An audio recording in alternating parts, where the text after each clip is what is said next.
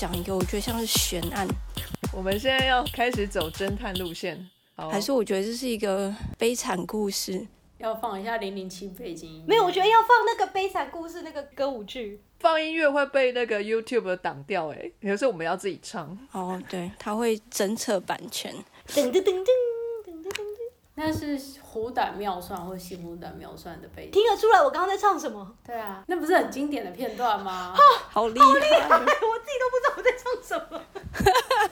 那个是很经典的片段啊。就噔噔噔噔吗？有个哦，我知道那个噔噔噔噔噔噔噔噔噔啊，对，我也知道噔噔噔噔噔噔噔噔，噔噔噔，那个噔噔噔噔噔。好了，然后那个在开始那个悬案之前呢，要先小小的小知识补充。呃，我们吃肉就是会得到什么营养素？吃肉会得到什么营养素？蛋白质、嗯油脂、还有吗？不是很多吗？龟烫海东西，龟汤海、钙和锌，胆固醇。维他命 B 十二。反正就是这里，我只是想要强调说，就是肉不是只有蛋白质跟脂肪，就是其他还有什么维生素啊、氨基酸等等的，而且也包含糖类，就是我们之前糖就是碳水化合物。嗯，对，那天在想说，嗯，肉，然后要讲免疫的话要讲什么，然后关键字一打，出现一篇二零年七月的时候出了一篇 review，他讲对肉过敏。然后我就心想说，怎么这么悲惨，吃肉会过敏、欸？好惨哦。是吃到肉就会打喷嚏吗？哎、等一下，吃海鲜过敏跟吃肉过敏，你们觉得哪个比较惨？看他爱吃哪一种啊？我都爱吃。像因为我比较爱海鲜，我就觉得好，我可以接受我对肉肉过敏。可是如果是对海鲜过敏，没有那么。这个很难逃掉哎，就算你一般吃饭啊或者什么的，比如说有人会用高汤去炖什么东西，你就也吃到肉了。是没错，不然就猪油那些有的没的。嗯，你就每天都得自己煮，对啊。有一个那个病患，然后他就自己说，去餐厅的时候他都不敢跟人家讲说他对肉过敏，因为他觉得没有人会相信。唉悲哀。好可怜哦！我觉得大家一定都会说你吃吃看啊，你吃吃看。对，就是我觉得这个真的还蛮可怜。可是它过敏是什么反应啊？就是轻的可能是你有一些瘙痒啊，或是流鼻水啊等等，呃，或是起一点疹子什么的。那严重的你可能会有，呃，就是全身红肿、腹泻、呕吐。呃，呼吸困难不一定就是固定，有可能就是看你整个那个生理状况之后会产生后续的一个状况，所以就是可能有比较严重的，有比较轻的一些症状这样子。嗯哼，其实这个也是比较近年才开始被发现的，大概十年左右吧，好像差不多有研究是从二零零九年开始有发现，有有有做这样子的报告。哎、所以二零零九年以前没有人知道这些人对肉过敏。可能渐渐有病例出现，但是都很少，就是从来没有过对肉过敏这件事情，所以嗯，可能当你发现的时候，就是不知道这是怎么回事，只能就是勉强就是说，哎、这好像是过敏的症状。然后可能慢慢推说，哎，那你吃了什么？把我们已知的过敏源就是找过一遍，可能没有找到，但是后续才找到说，哎，好像是肉。他疑似是肉之后，可能就对肉做测试，然后才就是渐渐的去 identify 这样子的一个状况。然后，而且为什么他很迷，就是说有这样症状的人，其实他们可能不是说一开始就对肉过敏，他们可能以前也也常吃肉。从来没有过对过敏这件事是突然才发生的，所以也很难去想到说是对肉过敏。两千年之后渐渐有，然后现在大概每年有五千个病例这样子。哎、其实我有去测过敏源，我是有对猪肉过敏啊。哦，所以过敏源测试里头也有测肉这一块。我以为只有什么蛋啊、奶。呃，我是在台湾测，然后他的确测了蛮多种肉类，跟海鲜啊什么的这样。什么时候测的啊、呃，我是两三年前左右测的，哦，所以二零零九年之后，哎、台湾动作好快，拍手。但我我个人觉得比较有趣是我测，然后就发现所有肉类里面就是猪肉过敏，然后我就自己心里想说，反正我也不是很喜欢吃猪肉，就是因为它的味道比较重，说不定这有什么因果关系之类的，就是我自己身体的那个 nature 已经对它也不太喜欢，所以就哦，本来就不喜欢它。对啊，所以吃了猪肉会有不舒服吗？不会，我只是不喜欢吃，但现在又多一个理由可以不用吃。可能就吃了猪肉，你的什么 dopamine 啊，还是 serotonin 就下降这样之类的。应该也还好，它它如果够好吃也是可以。你好像是二零零六年吧，在美国。哦，对，这是从美国开始发现的。然后一开始就是这类案例好像都在美国的东部、哦，东南部地区，然后渐渐发现，呃，有一群那癌症病人，然后他们正在接受一种新的抗癌呃抗体的治疗。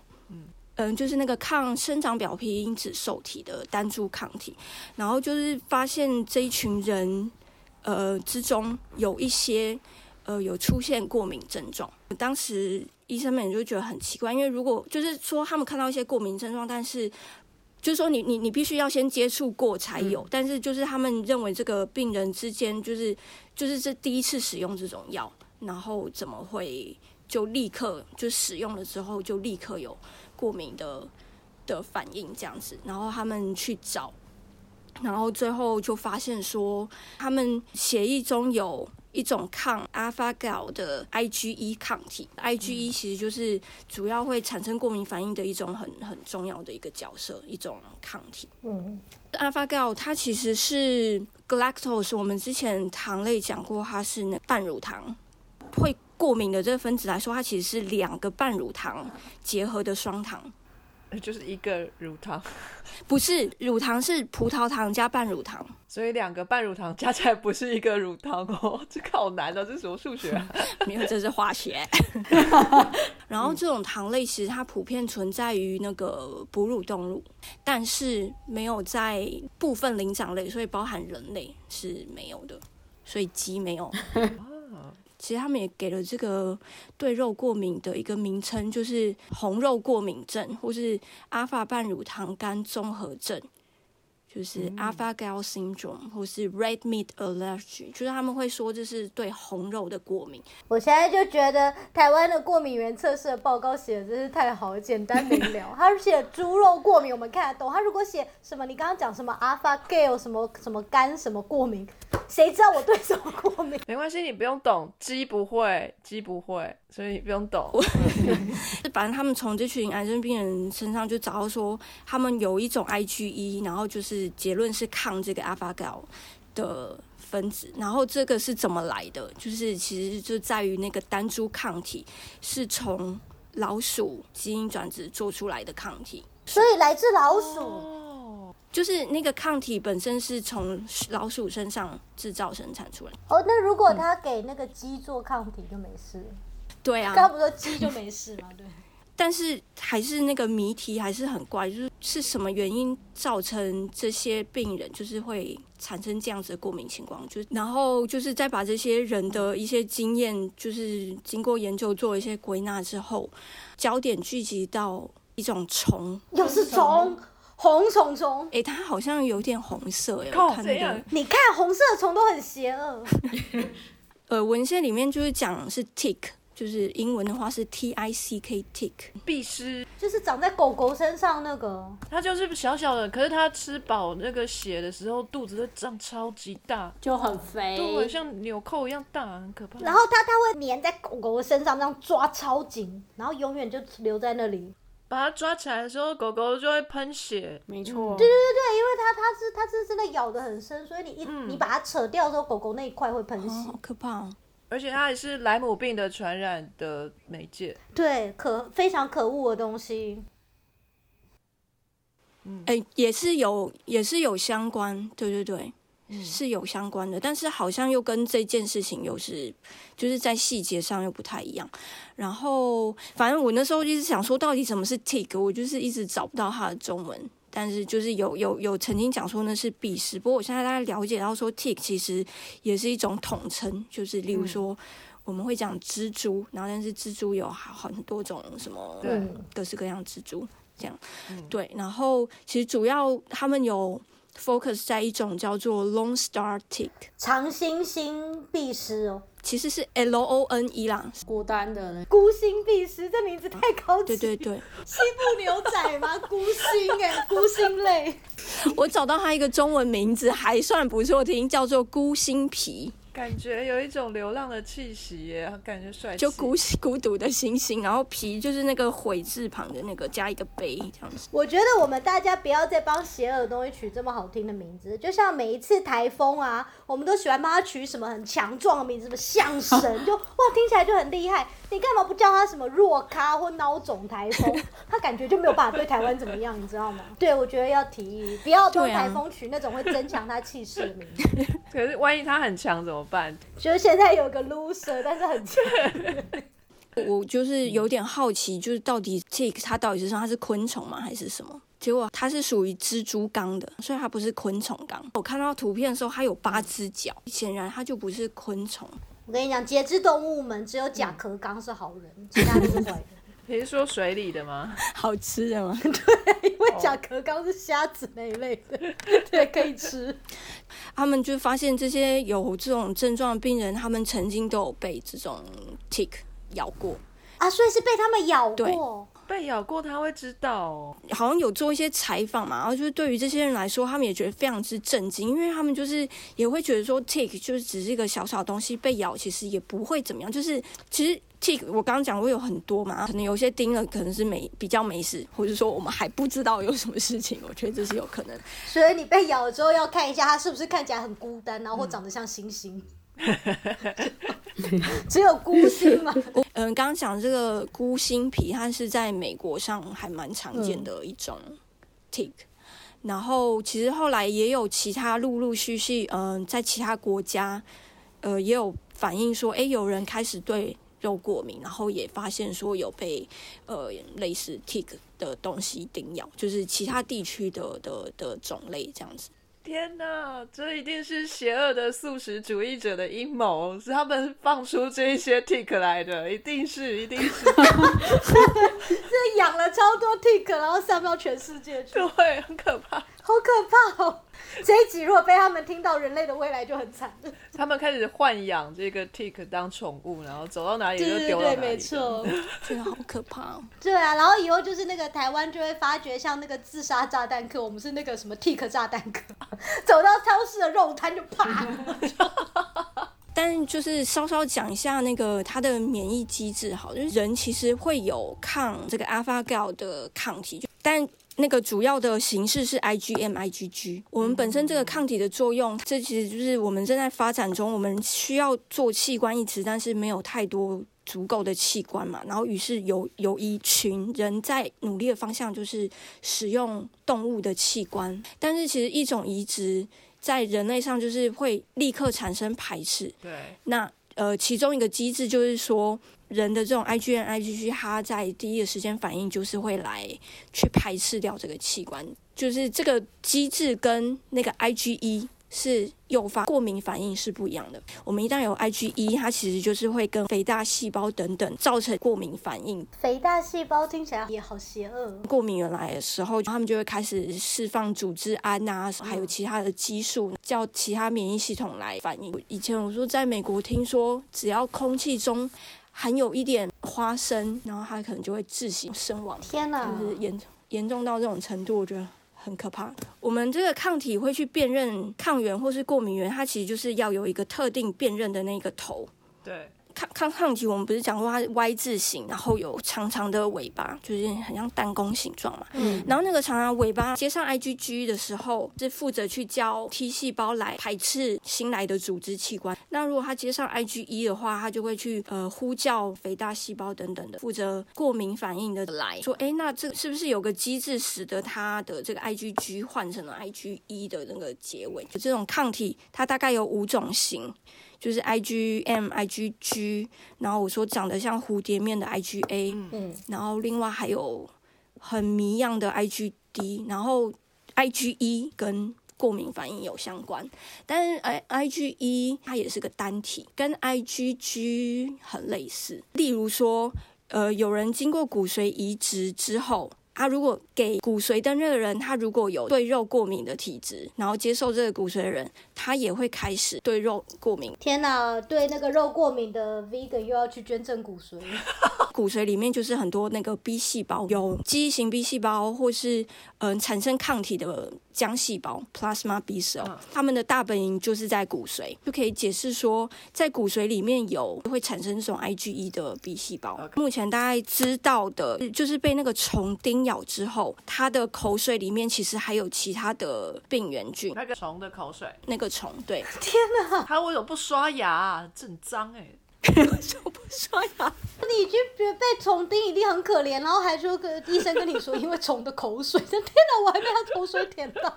目前大概的推论就是说，很有可能就是来自于他口水里面那些寄生虫啊、病菌等等的，他还有寄生虫，很有可能它造成后续的免疫反应之后，启动了那个抗 alpha gal IgG。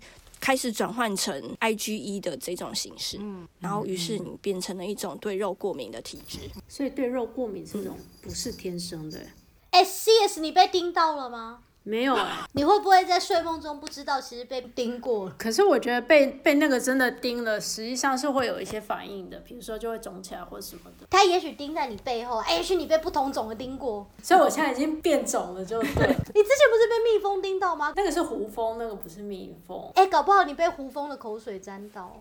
它的确把我的一块肉咬掉了。哎呀，我的天哪！你需要我的协议吗？对，我觉得你要不要去捐赠协议给他研究？对，我们可以看你是不是有这种 IgE，但我还是就有点好奇啊，为什么只有猪肉？但其实我去搜寻了之后，有看到其实就是不只有对所谓红肉过敏，也是有对白肉过敏的状况，或者甚至鱼肉过敏。我有一个非常基本的问题，就是一个 B 细胞、它能够产生的抗体，就是那一系列五种抗体，它都能做吗？嗯哼，嗯哼。是哦，我还以为一个细胞只能做一种。抗原的那个头是一样，它后面有需要什么样的状况之下，它就会去换它需要的。就像那个呃吸尘器前面可以接不同的头是一样。那个 B 细胞整个免疫系统反应之后，他们其实会筛选出，诶有需要用的，他们才会活化、分裂，做更多的 copy 来去反应。所以就是我们身体里头的有一颗 B 细胞，某一天决定它想要吃素，然后它就站起来说服了整个免疫系统，然后开始一起把那个 IgG 做成 IgE。然后大家就要跟着它走，烦呢、但是我就有觉得说，会不会又是肠道菌那边的一些讯号？就是会不会肠道菌它又无法消化什么，然后他就跟你说不要，因为我们之前有讲过说，它会给一些抑制啊，或是活化的讯号去调控。因为其实 B 细胞要做哪一类的抗体，它其实也会来自于那个 Help T 细胞的讯号。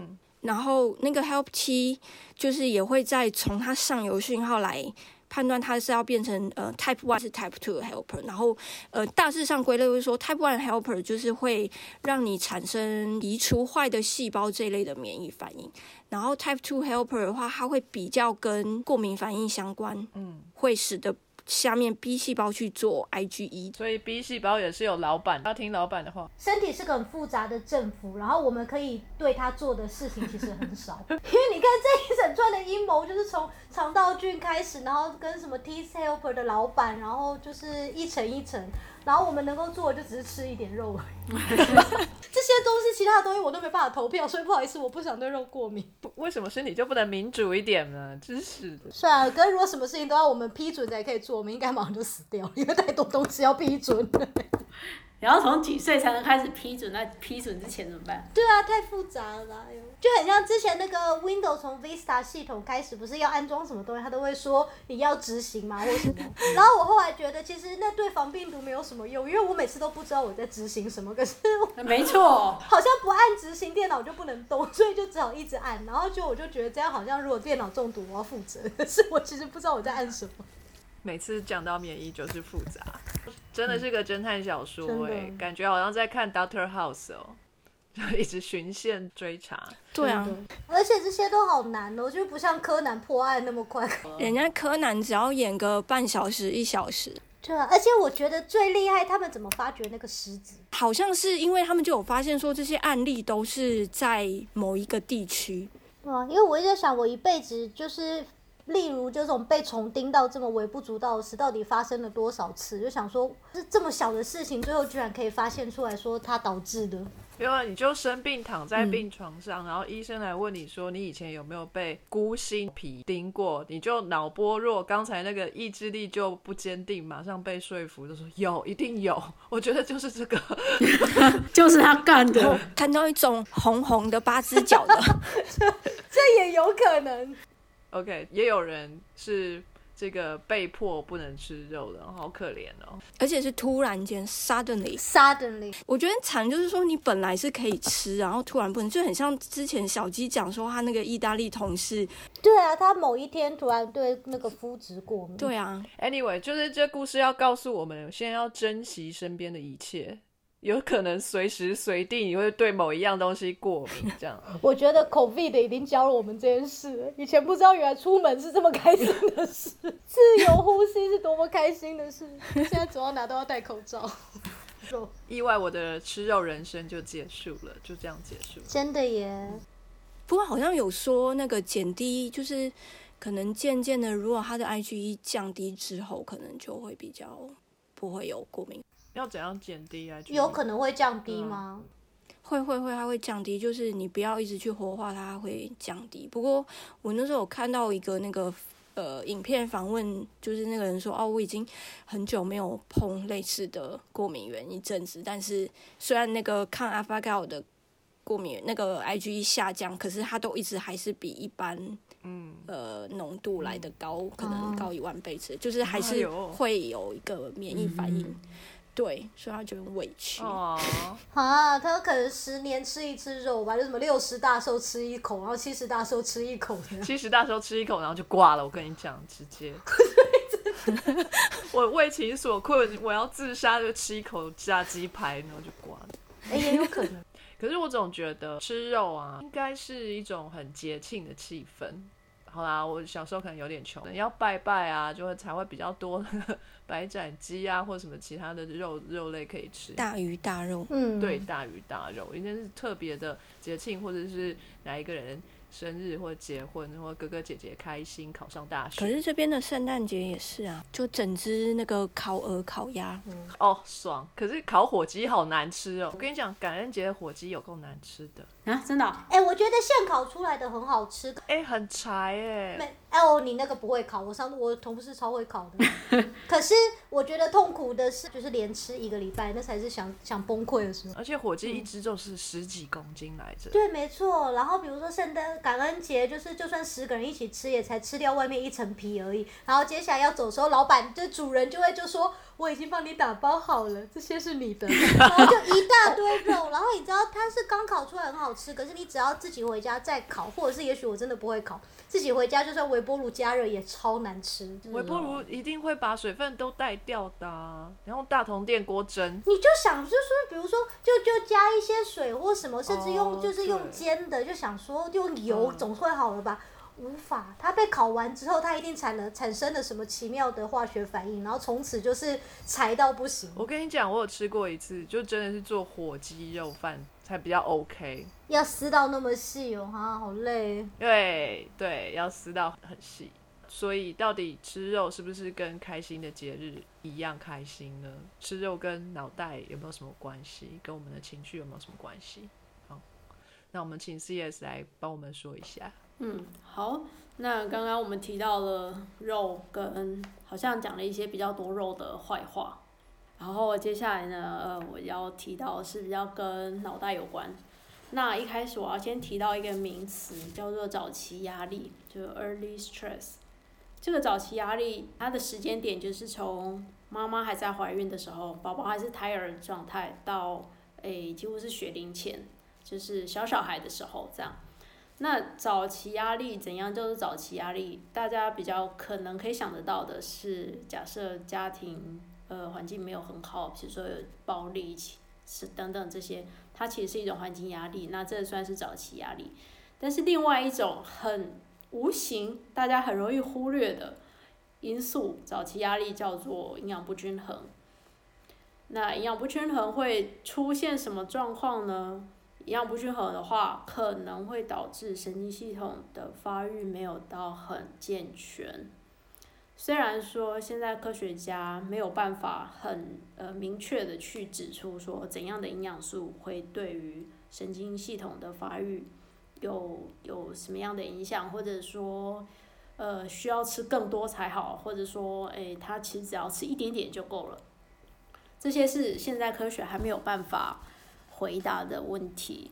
呃，可是科学家现在还蛮确定的是，如果营养不均衡的话，它其实影响的层面还蛮大的，包括说神经系统发育就没有到这么的健全，到这个个体可能因为神经系统发育就是不太健全，所以导致后来他可能小朋友在上小学的时候，他学习学习能力就没有到很好，甚至会影响到更后来的时期。所以爸爸妈妈们顾本顾顾什么本呢？就是 小朋友营养要均衡。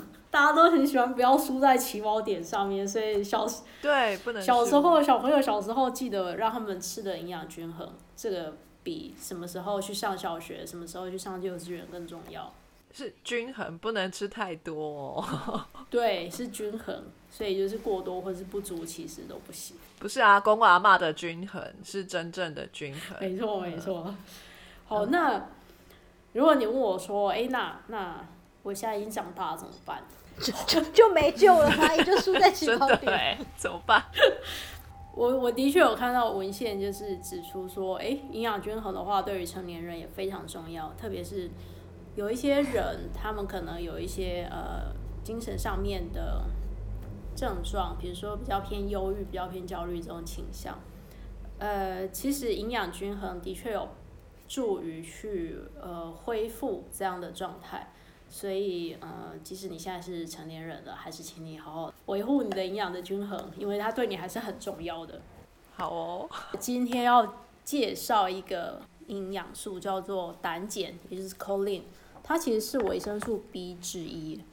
那刚刚小鸡其实有提到一些相关的，就是在脑袋里面，choline 它其实经过一些化学反应之后，就会变成 acetylcholine，也就是乙烯胆碱。那它本身乙烯胆碱就是个呃神经传导物质之一。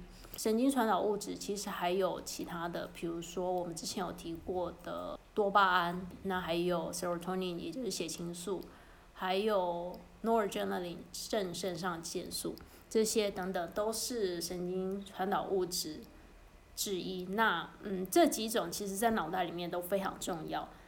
更重要的是，它们彼此本身是一个动态的平衡，所以只要当中有一个太少或是太多，都会引发其他的神经传导物质必须开始工作，以维持整个动态的平衡。所以你们就知道，其实每一种东西都是不能缺少的，要好好的吃。嗯那胆碱为什么要提出来呢？小吉有提到海马回，嗯海马回是我们记忆非常重要的一个脑区，那的确有会影响到我们的学习记忆的部分，所以呃，大家在吃东西上面要请多多补充胆碱 这个部分。哎、我一听完就想要去补充维他命 B 群呢，因为你说它是维他命 B 之一，那我吃 B 群是不是就会有？因为刚刚 B 十二也在 B 里头。可以啊，但是你要仔细看一下里面的成分到底有没有含胆碱，好吗？不是说叫 B 群就都有了，我还要自己看。这个是厂商他要不要放的问题。哦，所以大家吃要当归吃，东西还是要看清楚的，成分还是要看清楚的。要当聪明的消费者，好累哦。所以胆碱在海马回里面特别多吗？呃，是乙烯胆碱。对，那其实乙烯胆碱它本身是都散布在脑袋里面非常多的地方，所以不见得只有在海马回，只是说呃，刚刚我提到的像巴金森氏症或者是阿兹海默氏症，这些他们都有失智的症状。阿兹海默氏症就很典型的失智症，巴金森氏症它是到比较中期开始，到后期它会有失智的症状，那就跟海马回会有相关性这样。呃，失智的症状是来自于神经传导物质的缺乏，还是一些这个蛋白质的沉积啊？蛋白质的曾经跟它发生有比较有关，可是跟症状的关系好像比较少，因为你有可能有很多很多很多贝塔米洛的或者 tau protein 的沉积，嗯可是你完全没有任何症状，也没有发病。哦，是哦，嗯，对，就是目前现在的成因其实还是有蛮多假说，或者说呃蛮多理论的。那呃胆碱系统算是之一。哦，OK OK，嗯了解了。然后今天我们有提到，就是到底吃素好还是要吃肉好呢？研究的确有发现说，胆碱呃含量高的地方其实是牛肉跟内脏，还有鸡胸肉。所以吃素的人，请你们要留意一下摄取的部分。哦，哦，心理健康的部分。那乙烯胆碱它本身，就我刚刚提到的，它其实整个脑袋这些神经传导物质本身是一个动态的平衡，所以当乙烯胆碱缺少的时候，的确会引发其他神经传导物质的呃，它需要去工作，那的确就会造成脑袋里面一些状况的不平衡。那么表现出来的可能就是这个人，OK，好，他今天不是很开心，他心情不是很好，他有焦虑的状况，呃，请饮食要均衡，因为这些东西其实都是会去左右我们的生活，左右我们，甚至刚刚小鸡说的去决策的部分。哎，英英文英文再来一次，你是说它叫口口令吗？还是？呃，choline 啊，C H O L I N E，所以我们在买那个维生素 B 群的时候翻过来看，要看到它有写 B 十二和 C H O L I N E 才能买不是酒令哦，是口令哦，哈，前面不是 J O 哈 C H CHO O，OK，好，好，那其实整整体来说的话，就是牛的呃内脏是最多的，之后是鸡蛋，那再来是牛肉。哦，素食者、你们可以留意的是 soybean，也就是黄豆，其实含量也蛮高的。哦，那不错啊，台湾就是豆干什么都是黄豆做的。超不缺，嗯鸡胸肉、鱼肉里面也有。Cool，，谢谢 CS，现在我们知道要吃什么样的肉了，吼，呃，吃肉哈才会头好壮壮，这句话好像有一点道理。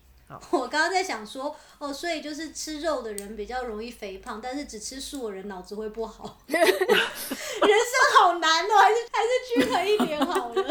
如果你在意的是外表，你就吃素，你就瘦所以你就是瘦，可是你笨，啊；你在意的是脑袋，你就吃肉。可是你胖。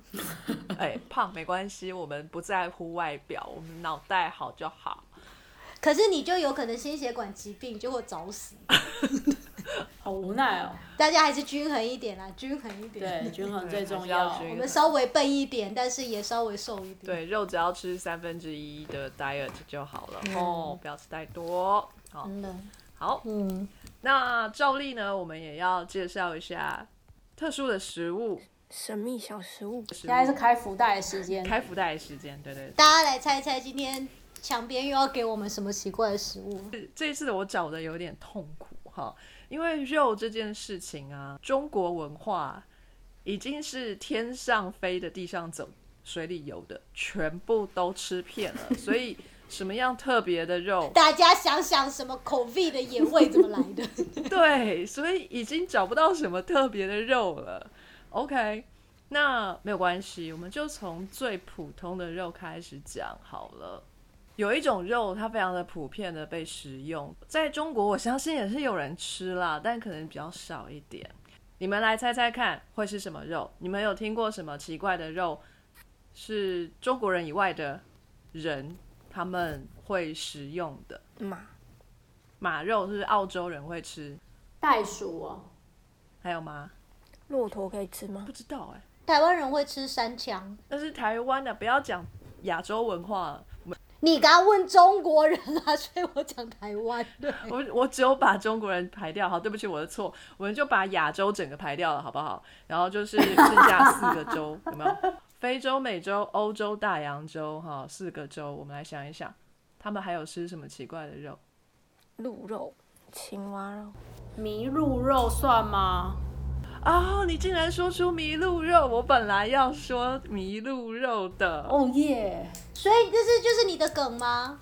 我本来要拿这个梗，但我觉得太普通。这算普通哦。可是它麋鹿很局限的，它一定要到某一个维度之上才有麋鹿。对啊，就是意大利开始。我又找到一个料理哈，是在加拿大，他们会吃麋鹿的鼻子做的肉冻。那个红鼻子，天哪，鲁道夫，对，鲁道夫洞，他们的那种麋鹿啊，是那个鼻子很大的那一种、哎，它是 moose，m o o s e，很大，超大的。好像那个脚也很大，因为我第一次在动物园看到，我忘记那是 moose 还是 elk，对我完全吓到，因为它在图片上好像没有那么大，然后本人有够大，你这样讲，很像在约炮的男人。我是真的就是就是你今天看到那个照片，你今天想说，哦，这个女生看起来蛮可爱的，应该是一百七吧，然后就本人一来三百二，就哇，全世界最高人类的，就这种感觉。这个是那个《冰雪奇缘》的那个品种哎、Sven，对啊，对啊，对啊，很可爱吧？对啊，这个鹿它鼻这么大，然后那个脸这么长，看起来就很蠢，就眼睛跟鼻孔距离可能有快要一公尺了吧？就是很 你怎么会这么以貌取人呢、麋鹿会伤心。对啊，就是这样呆呆的才可爱啊！就是加拿大有家里会做的一道料理啦，吼，就是麋鹿鼻子肉冻。不过呢，这我觉得已经不够特别了。那你们知道南美洲的人会吃 guinea pigs 吗？天竺鼠？有啊，因为它可以养到很大一只。当然没有哎、就差不多那样啊。它就大概一个手掌这么大。哎、以前我看那个就是教动物实验那个影片的时候，他说天竺鼠可以长到跟兔子一样的。差不多啊，就小型的兔子这么大。哎、很大，因为那是就是你可以放在大概跟你的前手背一样长，因为他那是照片上那个研究人员就抱着一只天竺鼠，就是整个跟我们的手肘到对啊，对啊。手掌一样长。对，差不多就那样，就这么大。但它因为它的毛就是它的毛长长短短，然后有的会爆炸，有的是卷毛的，就是各种不同的毛，然后颜色也是嗯斑斑点点的，很可爱。那所以、呃，它看起来可能会比它原本的体型再更大一点，因为它的毛蓬蓬的。那南美洲的人啊，养这个 guinea pig，如果看到一个介绍，我觉得超好笑的。这个 guinea pigs 的英文叫 guinea pig，对不对？guinea 其实是几内亚的意思嘛，就是一个地方的名字，嗯叫做几内亚。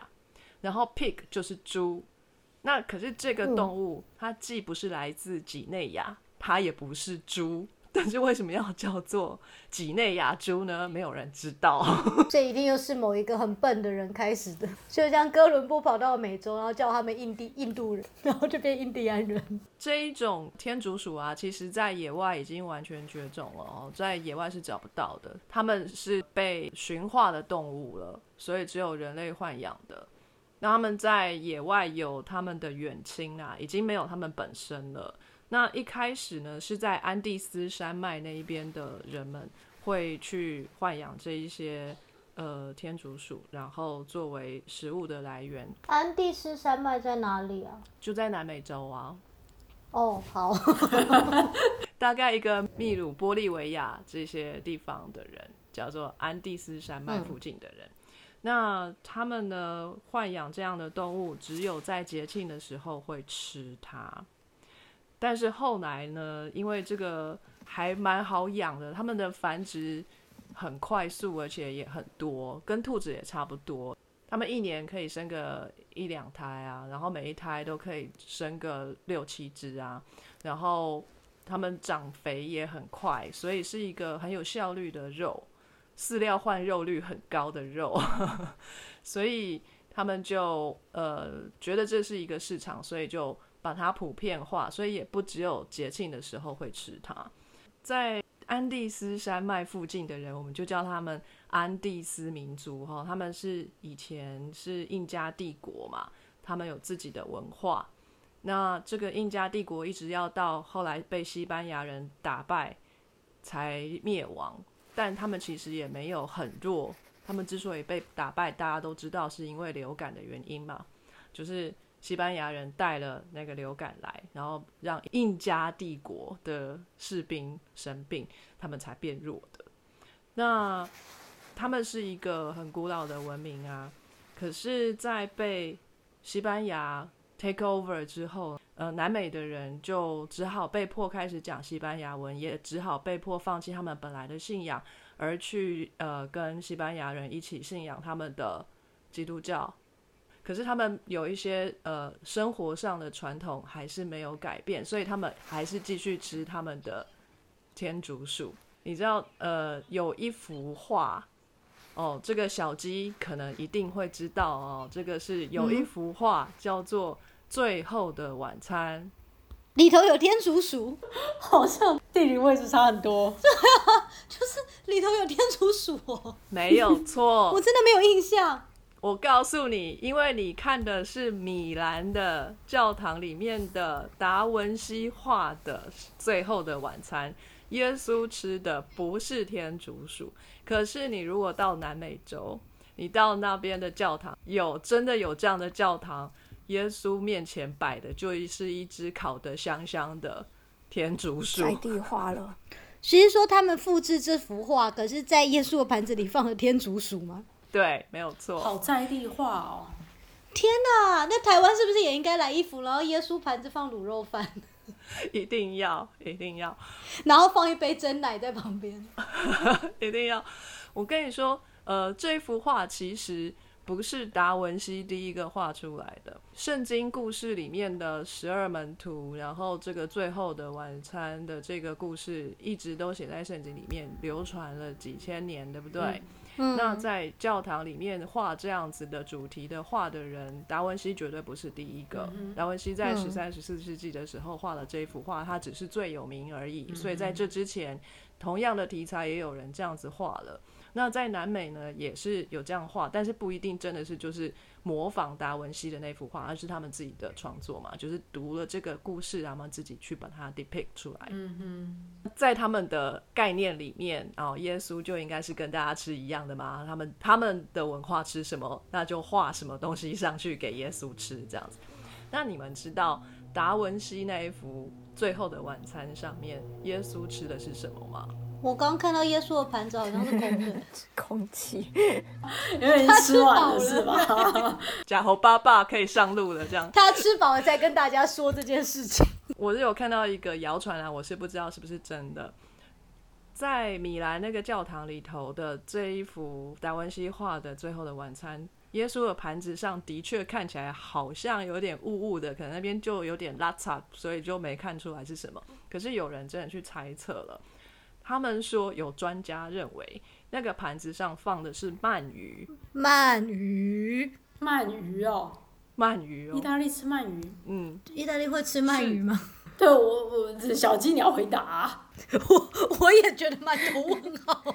好，我看到了这个 r o m a n 呢，他是说，在那个文艺复兴时期，哈，就达文西生长的那个年代里头，吃鳗鱼是一件很 fashion 的事情。耶稣是这么 fashion 的人吗？可是我记得好像耶稣不是追寻 fashion 的人，耶稣不是蛮穷的一个人。但是达文西很 fashion 呢，他就把自己的这个呃假文青的部分就放上去这个画了，这样倒是合理多了。这个蛮有趣的啦，这是一个美国历史学家的主张。他说：“呃，犹太人哈，这因为这个耶稣哈本来是在以色列那边嘛，这应该是犹太人。嗯，他们说犹太人呢认为鳗鱼是不洁的食物，基本上他们觉得鱼都不洁啊。事实上，最后的晚餐这个吃鳗鱼的机会应该是不高。呃，可是 达文西哈是依照个人的喜爱。”让耶稣吃了鳗鱼，这样你们知道啊？这个最后的晚餐啊，是发生在什么时候吗？不就是他最后的一顿晚餐吗？呃，逾越节。对，逾越节，你竟然知道逾越节是一个很愉悦的节日吗？的不是。C.S. 你要讲一下你了解的逾越节吗？你是说新约还是旧约？我的天哪，好专业！旧约，旧约的话是因为那个以色列人要出埃及，所以呃那个时候就有十灾出现嘛。因为法老他不想要把埃那个以色列人放走，那时候以色列人是埃及人奴隶。但是呃因为好像四百三十年满了，上帝就想要把以色列人带出埃及，进到旷野。那所以这个就是为什么后来电影有拍。过红海的那一段，那一段其实就是刚出埃及，然后他们就遇到了就是红海这样。因为法老是心很硬，他他不会让他们埃及就少了这么一大群奴隶。可是呢，呃，因为上帝他就觉得他的时间已经到了，就是他预言的是他之前预言的时间到了，他就是要这个时候把以色列人带出去，所以他就派人摩西跟亚伦就去跟法老讲，你要让我的百姓走。那法老就是答应了又不要，答应了又不要，但总之就是来来回回总共有十呃九次，那所以才才会有这十灾，就是每一次法老拒绝。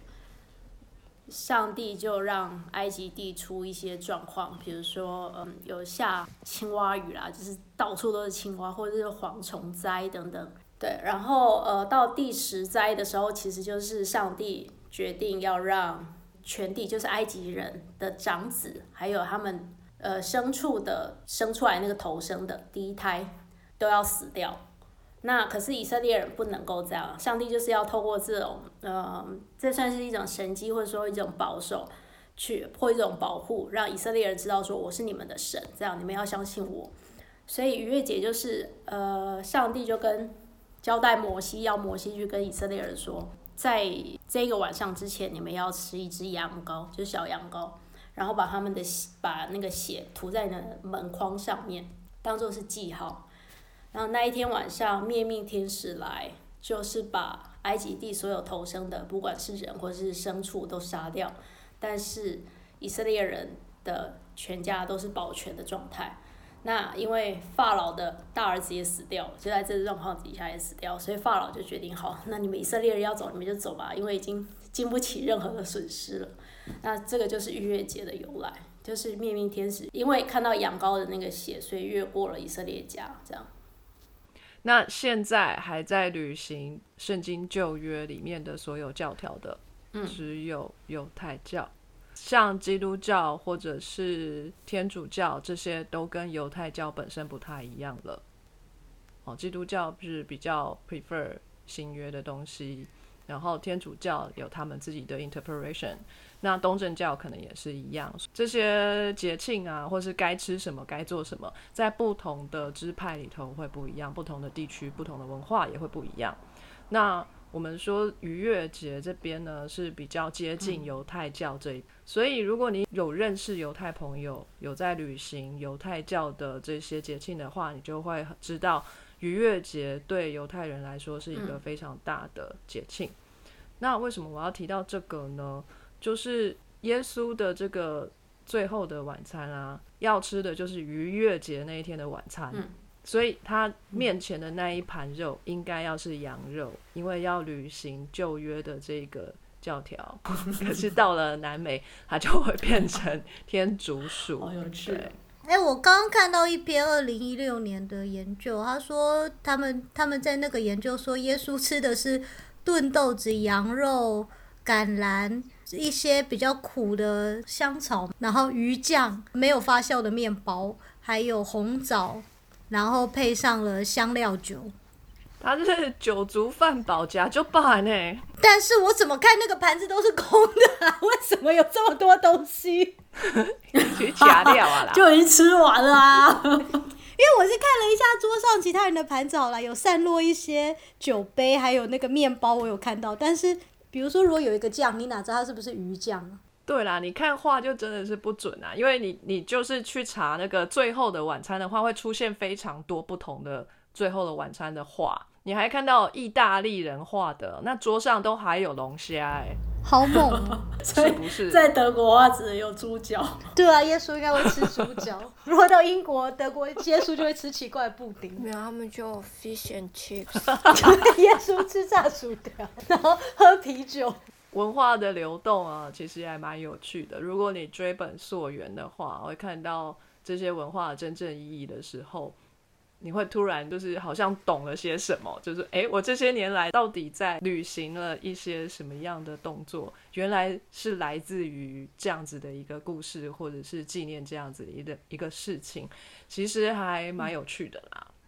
今天就是要介绍这个神秘的食物哈，就是我们可爱的天竺鼠。哎，它也很常用于那个免疫的实验，哦，对啊，对对对对对，它现在已经完全是被人类驯化了，各方面的使用，不止煎它、煮它、炸它、烤它，我们还拿来做实验。好可怜哦。还有宠物，它们真的还蛮可爱的，很，很会跟人互动，蛮聪明。可是真的搞不懂为什么要叫猪哎、我刚刚看一个文章，他说他们觉得可能是因为天竺鼠会发出一些奇奇怪怪的声音，哦，有点像，呃 那个南美人怎么样去料理这一个天竺鼠？最常见的就是用烤的嘛。那烤的时候一样，它就是把毛皮剥了嘛，然后整根串起来烤，看起来真的超像缩小号烤乳猪诶、一模模一样样。而且它们的肉质啊，脂肪含量还蛮高的，所以可能跟猪肉吃起来真的有几分相似，就迷你的感觉。好，那谢谢今天各位的参与，也辛苦你们找那么多资料。那我们就期待下次再相会喽。那我们先在这边跟大家说再见，拜拜。拜拜。非常感谢各位听众的收听和支持。Sky in the World 在各大 Podcast 平台上都能够收听得到，Anchor、SoundOn、Apple Podcasts 都能搜寻到 Sky in the World 的节目。另外，Sky in the World 也会在脸书粉砖上分享科学家的八卦以及科学新知给大家。在 IG 上也会有编辑们的日常，有任何的问题以及意见，都可以在各大平台上面留言给我们知道。我们将竭尽全力为您寻找答案。欢迎追踪分享 Sky in the World，让更多人知道有趣的科学哦。